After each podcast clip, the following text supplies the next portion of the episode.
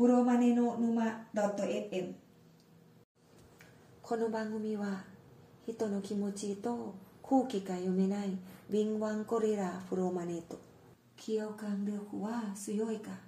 優柔不断なビジネスコーチがプロジェクトマネジメント事例や悩みを語るポッドキャストです。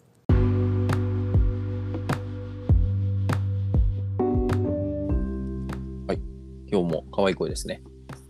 そうですね。ゴリさん、どこいるんですか、今？今ね、東京にお邪魔しております。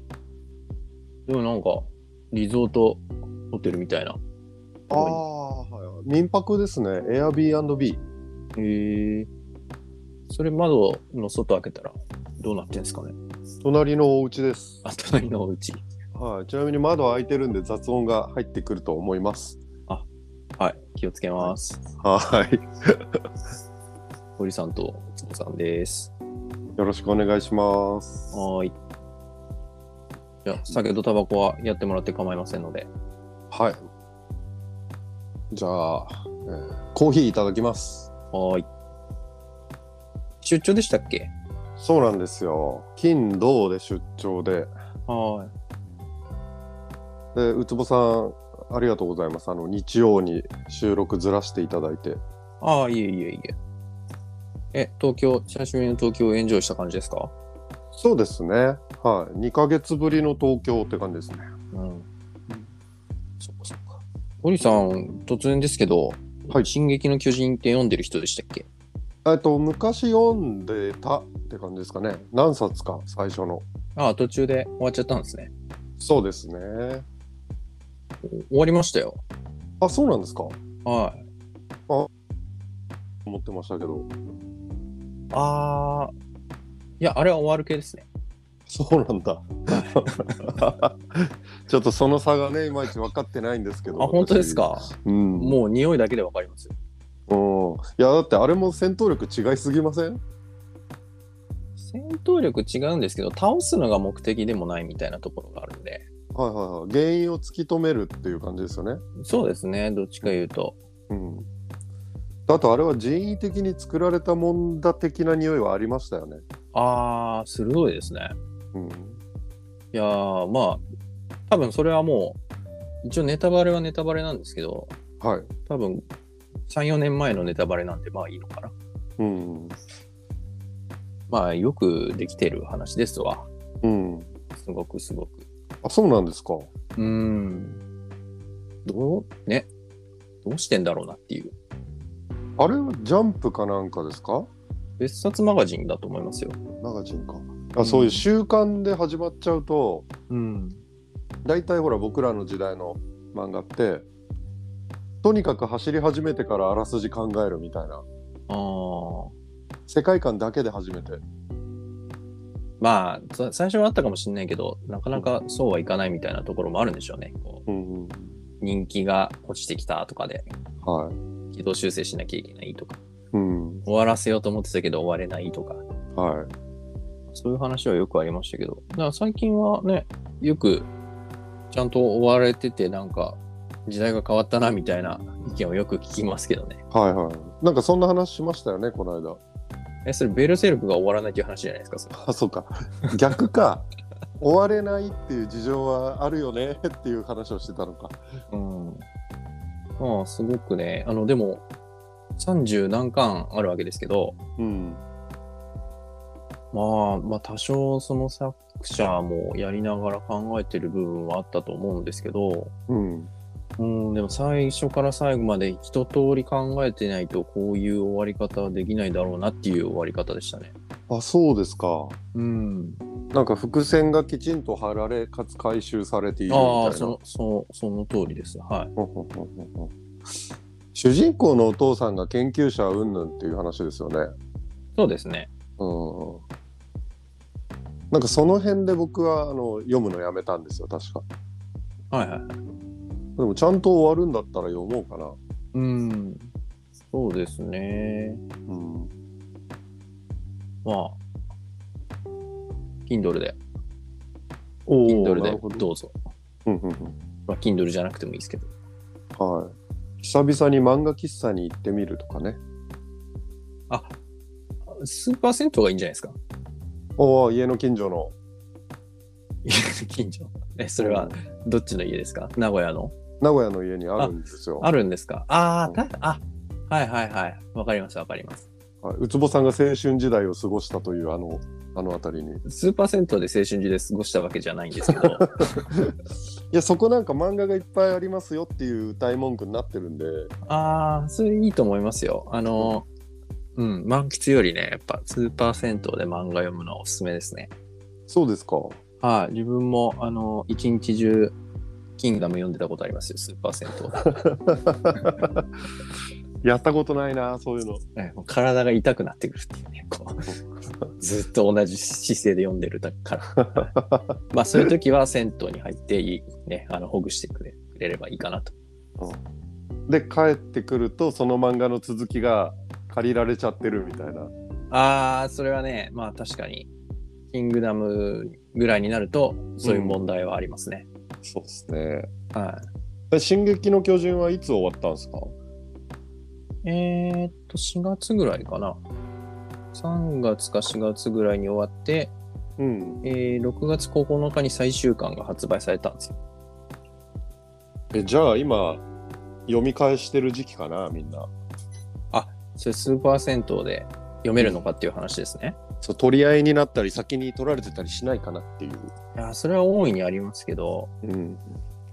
うん、まあ深夜とかに行けばいいんじゃないですか。深夜ね、今やってないんですね。あ、そっかそっかそっか。うん。そうか。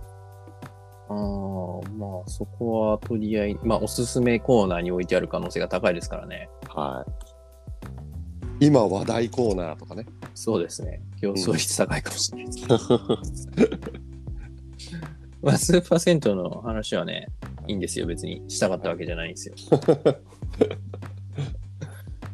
あの、したいことはですね、はい。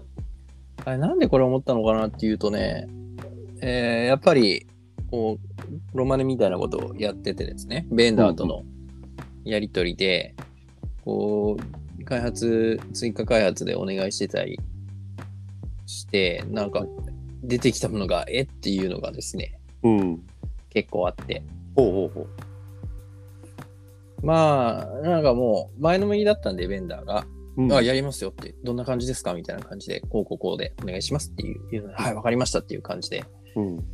もう結構その口頭と議事録だけで済ましちゃってたんですけど、もはい。う全然大丈夫っすみたいな感じだったんで、うん。出てきたもんが、えっていうことがですね、1、2回ありまして、はい。まあ多分これはね、ゴリさんからすると、いや、ちゃんとそれ詳細詰めないとダメじゃないですかっていう話ですよね。うん、あの、多分以前にこの話って、要件定義書とか使用書みたいなものうん。が事前にベンダーから出てくるんで、それをちゃんと読みましょうねとうん。いう結論に至った気がします。ああ、それはね、そういう、なんですよ。あ、そうなんですか。うん。これで作ります？いいですか？確認してくださいみたいなうんうん。儀式はなくてですね。あら。はい。ナイスナイス。だからどっちが悪いか分かんないやつですね。そうですね。うん。だからまあちょっとそこの今フォローをやってる感じなんですけど、うん。なんだかなって思ってた時に、はい。まあ、ちょっととあるツイッターのつぶやきが目についてですね。はい。まあ内容的にはややっぱ要件定義ちゃんと、ちゃんとやらないといけないよねと。それが肝だよねっていう話は、まあそりゃそうだよねっていう話なんですけど、うん。まあでも実態としては日本では、うん。うん、なんかその辺のルノールールになってしまっていると。うん。うん。やっぱお客さんが強い、うん。うん、お客様神様です文化がやっぱそういう業界でもまだまだあるので、うん。要件に入ってなくても、なんか追加で依頼できちゃったりとか、うん。まあまあそもそも要件を定義しないケースがあると。まあ、ううつぼのケースもそうだったんですけど、別におお客さんが偉いからそうなったっていうわけじゃないんですけども、お互いの怠慢、怠慢でそうなったんですけど。うん。うん、まあそういうツイッターを見て、ああ、そうだよなって思って。うん。まあ、なんていうんですか、要件ちゃんと定義しましょうねっていう結論は分かってるんですけど、うん。うん、実態何が起こってんのかなみたいなところもいろいろゴリさんがね、経験豊富だろうから、どんな事例があるのかなっていうのを聞いてみたいなって思ってるんですよ。なるほど。はい、うんありますね。うん。なんか、あ、でもどうだろうな。こう、そもそもっていうところ、なんだろう、正しくはこうするべきですよみたいなところをさっきね、ちらっと言ってもらいましたけど、はい。改めて、本当はどういう正しい手続きなのかっていうのを聞いておきたいんですけど、い、いですか？説はい明お願いして。了解です。うん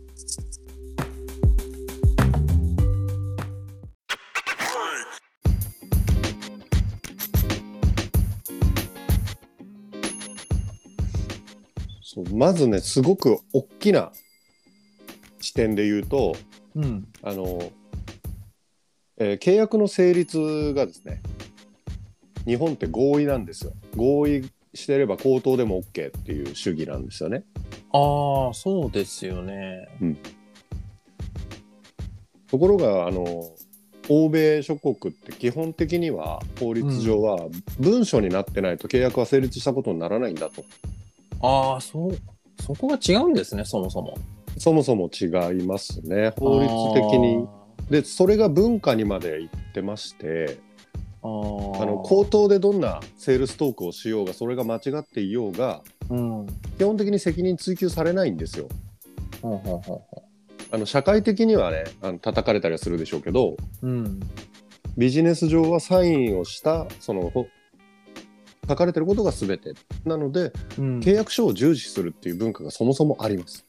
うんうんうん日本ってミーティングで ああでもないこうでもない言ってじゃあこれでいきましょうって言ったことが全てみたいなのあるじゃないですか。うん。うん。そこの感覚のズレはねまずありますね。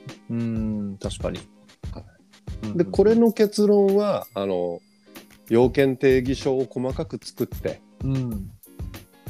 書面で、えー使用は合意しましょうねっていうところに行き着くんですね。うん。うん。これはまあみんなそうだよねのところですね。うん。うん。ただ現実的にはね私も同じようなそのパワーバランスが崩れたお客さん側がすごく強くてうん。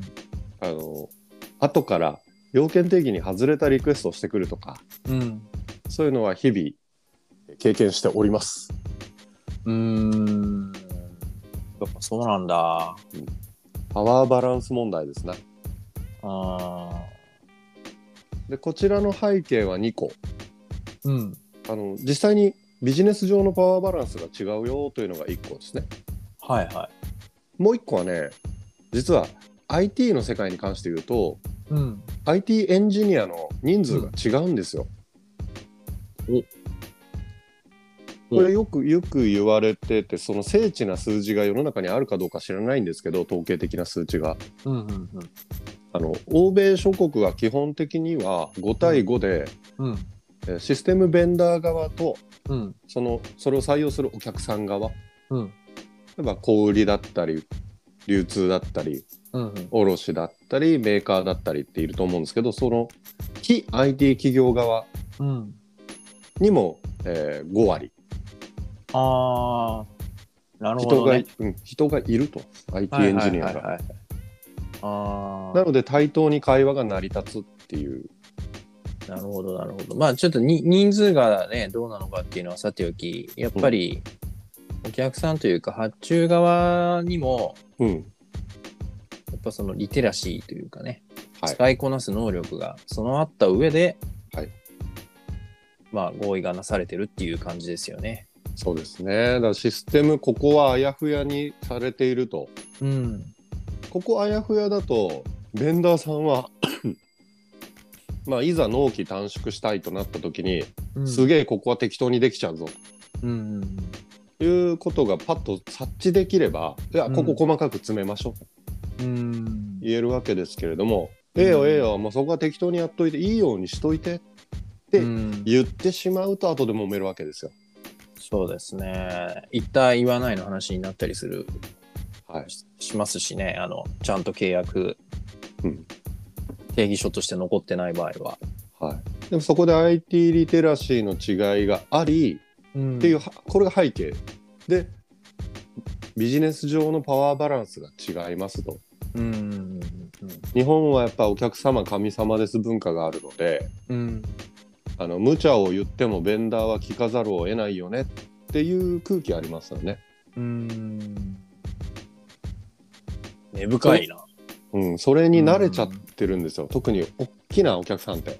うん。それねあの私なんか納入した後にここがちょっと使いにくいんだけどみたいな言われたこと何度もありますよあ、そうですか。しかもそういう使いにくいとかそういうバクッとした話なんですね。そうですねただねその大きなお客さんって比較的追加のお金払ってくれるんでうん。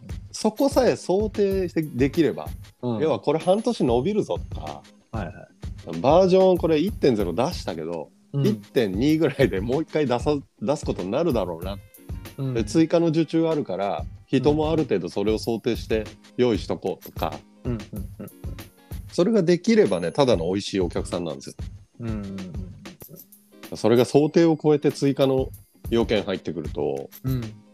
あのうまくいかなくなると。要は人が確保できませんよとか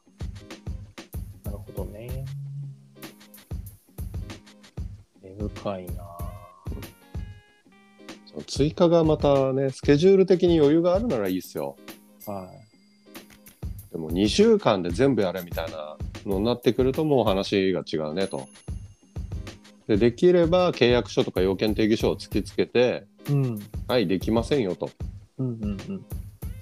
これが本当は対等の関係なんですけど、うん。まあ、パワーバランスが崩れてる場合いいからやれよという話ですね。うん。そういうのって、うん。ゴリさんの場合は、はい。経験上どうしてきました？あやってきましたよやっぱり。うん。納期に折り合いつけてもらってどうにか対応するっていうのが、まあ普通ですね。できる範囲でやったってことですね。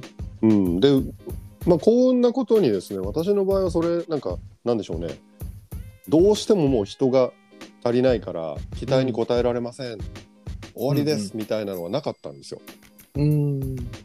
まあ、どうにかなる範囲に妥協してもらいうんうん。でこちらもどうにかできてしまったっていうことがうんうんほとんどというか全部かな。うんまあよく聞くのはね、こう上がき決めてきたからもう下はそれ通りにやらなければいけない、そんな無茶ですみたいうんな、殺す気ですか？みたいな、そうですね。そういう下が煽りを食らうみたいな話がうん。あるんでしょうね。はい、うん。で実際にはその下請けさんにお仕事出したりするわけですよ。プログラミングに関して言えば、コーディング部分は。はいはい。でそそこがね無理ですって言ってうん。あのなんて言うんですかね訴えるじゃないけどうんなんかこううーんとなんて言うんだっけな権力乱用だみたいなうん話を公的機関に出すぞって脅されたことが一回あります。あ下請けから。そうです。それはね、実は私が担当外れてからなんですけど、ほうほうほう。おお生々しくて面白いですね。うん。で、そこにね、私の名前とか私の会社は入ってなかったんですよ。ほうほうほそのお客さん側に立ってる、まあ、会社があるんですね。う大きい会社って何納入するにしても、その手前に1個かませるじゃないですか。ああ。でそこがお客さん側に立っていいからやれよみたいなことをですね直接その僕の会社を通さずにその下請けさんに圧力をかけたんですね。ああ、そうなんですか。うんまあよくある話なのかじゃあ。だかなり感情的な話で別にビジネス上ただやらなければいいとかやるんだったらやればいいしやらないんだったらやらなくていいような話だったんですけどうん。感情的になってうん。あのこんな文書公的機関に出されたいんですか？みたいな脅しを食らってしまったと。うん。そう今下請け法でね守られてるんである程度はうん。それを出せばですね大手だってそんなに文句はあの無茶は言わないかなって思います、なるほど、なるほど。下請け法っていうのは、まあ、そういう弱い人に無茶言わんでねっていう法律を持っていいですか、そうですねはい、ん。そっか。多分納入後の価格交渉はやってはいかんっていうね。はいはいはい。そういうことがあったりしますね。あーもうね、綺麗事だと思うんですけど、うん。まあ、やっぱり、ウツボの場合は、その発注側も、受注側も両方経験してきて、うんいやーなんかやっぱね、言うことは言いますけど、うんリスペクトして、やっぱり大事にしないと、うんなんだろう、その場その場ではね、なんか得したとか損したとかあるかもしれないんですけど、うんやっぱ長い目で見るとね、そういうこう不義理はやっちゃいかんと思いますよ。そうですねうん。いや、ね、なんか上司が、よう、なんかね、言ってるからやらないかんとかそういうのはもちろんあるのはわかりますし、うんミスをなんとかカバーする、帳消しにするためになんとか頑張ってもらうみたいなのもわかるんですけど、うん。まあやっぱね、こう、信頼関係があることは大前提ですよね。そうですね。というか寝覚めが悪いですよ。生っちょろいこと言ってるとは思いますけど、うん私ねそこは本当生き方の問題だと思ってますうん。うん。あの前に話したと思うんですけどねうん。そこってあの挑戦？挑戦するのが好きな以上を失敗はするわけでうん。その失敗を笑うためにはですねうん。あの人を不当に貶めてないことが重要だと私自身は思ってるんですよ。うん。自分が自分の人生楽しく生きるにはおそらくそこ重要なポイントで、う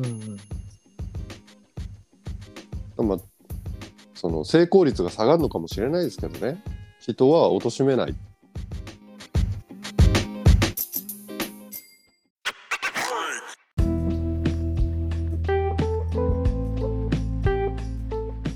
ゴリさん、緊急、緊急事態で途中で切れてしまいました。落ちてしまいました。切れちゃいましたね。なんか正論言うんじゃねえよみたいな切れ方しましたね今。ひどくないですか？一番言いたいとこなのに。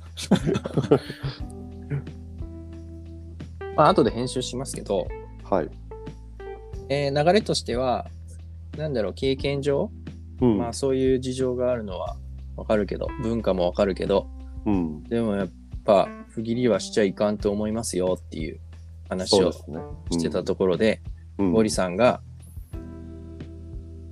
えーまあ、不当に人を貶めるのはやっぱり価値観として沿わないっていう話を言ったところで落ちました。そうですね。自分の幸せのために良くないなって思ってます。ああ、そうですね。うん。うんそんな得かっていう、ね、そんうなん。周りに無茶させて、そんな得するほどの見返りが得られるのかっていうね、うん、話ですよね。そうですね短期的にはいいのかもしれないけど。うんうん。仕方がないだろうって言ってるの大体仕方なくないんですよねなるほど。うんなんかわかる気がするな、それは。うーん。まあ、忖度に近いところあるかもしれないですね。そうせざるを得ないみたいな。うん。うんそうですねその大樹に寄り添うみたいなねうん。権力におもねる的なまあ、や、ね。どっかで何かをきっかけですごく大きな事件が起こって、例えば、アメリカからうん、訴えられるとか、うんそういうのがあったらガラッと変わるかもしれないですね、でもなんかね。うん、もう変わりつつあるとは思いますけどねうん。古めかしい産業で巨大なプレイヤーがトップにいるとかだとなかなか変わりづらいんでしょうけどうん。なんか、実態わかんないですけど、うん今まで話してきたような、うんその、まあ自衛隊のね、大規模接種センターの件がどれだけ該当するのかわかんないですけど、うん。それとか、あのー何でしたっけ？もう名前すら忘れちゃいましたけど、GoToE とか、うんうんとか GoTo トラベルの話とか、はい。まあ、ココアの話とか、うん。まあそういうところあったのかなっていう気はしますけどね。うーん。すごい印印象論ですけど。はい。その辺って、制度の細かさとか、不正ができない仕組みよりも、とにかくスピードが重要だったわけですよね。うん。そうなんとなく企業におけるシステム導入とは、毛色が違う気がなんとなくしますけどね。ああ、そうかそうか。なるほどね。うん。言わんとしてることはわかります。まあ、結論は、みんなで変えていきましょうっていう。で、そねの第第一歩は、安いサービスに質をも求めてはいけないっていうところから始めましょうか。ああ、いいですね。その、コンビニ、コンビニの店員に文句を言うなと。うん。ファミレスの店員に文句を言うなと。よしぎ、あー牛丼チェーンの 店員に文句を言うなと。そうですね。それはありますね。はい。その背景の仕組みをちょっと理解しようぜと。うん。そうですよ。やっぱり値段相応っていうことをね、理解しましょうと。そうですね。それは本当あるな。それあれじゃないですか。我々若い頃に言ってた、うん。あの、品質を求めてはいかんっていうやつ。何のくだりでしたっけ？いや、えっと、サービスへの期待値を80%ぐらいに落とそうぞ、落とそうぜと。うんそうすると世界は少し幸せになるんじゃないかみたいな話をしてたじゃないですか。なんかしてた気がしますね。はい。うん、それと同じ話ですね。そうですね。うん。じゃあ、皆さんもそこから始めてくださいと。ぜひ。あと PMP 取るとね、いいです。その心は。この心は人を人として扱うっていうことがやっぱり前提になってて、うん。その、無茶言わなくなると思いますよ。実際。うん。グローバルスタンダードのね、いいところばっかり述べてるんで、あの、あの経典も。うん。じゃあ、コンビニの店員に文句を言わないのと PMP を取るということですね。そうですね。まあ、サービスに期待しないと。はい。本当にサービスレベルに期待するんだったら、タイマイ畑みたいな話ですね。そうですね。うん。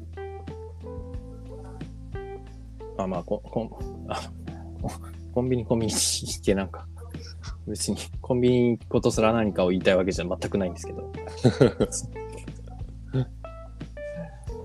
はい、今日は以上です。はい、なんか終わり方がすごいザクッとしましたね。そうですね。あの、この後用事あるんで。なるほど。あれ、アナゴさんを迎えに行くとかそういうやつです。うん、なんか、ちょっと遊びに連れてけって言われてるんで。あ、なるほど。じゃあ、お便りお待ちしております。はい。ロマネの事例共有とか、お悩み相談とか。まああと、もろもろ、ポッドキャストの概要欄に載せてみます、載せておりますので、そちらも合わせてご覧くださいと。。はいいうことで、はい。では、編集を頑張ります。あ、はい。よろしくお願いします。はーい。はい。では、また来週。はい。では、失礼します。失礼します。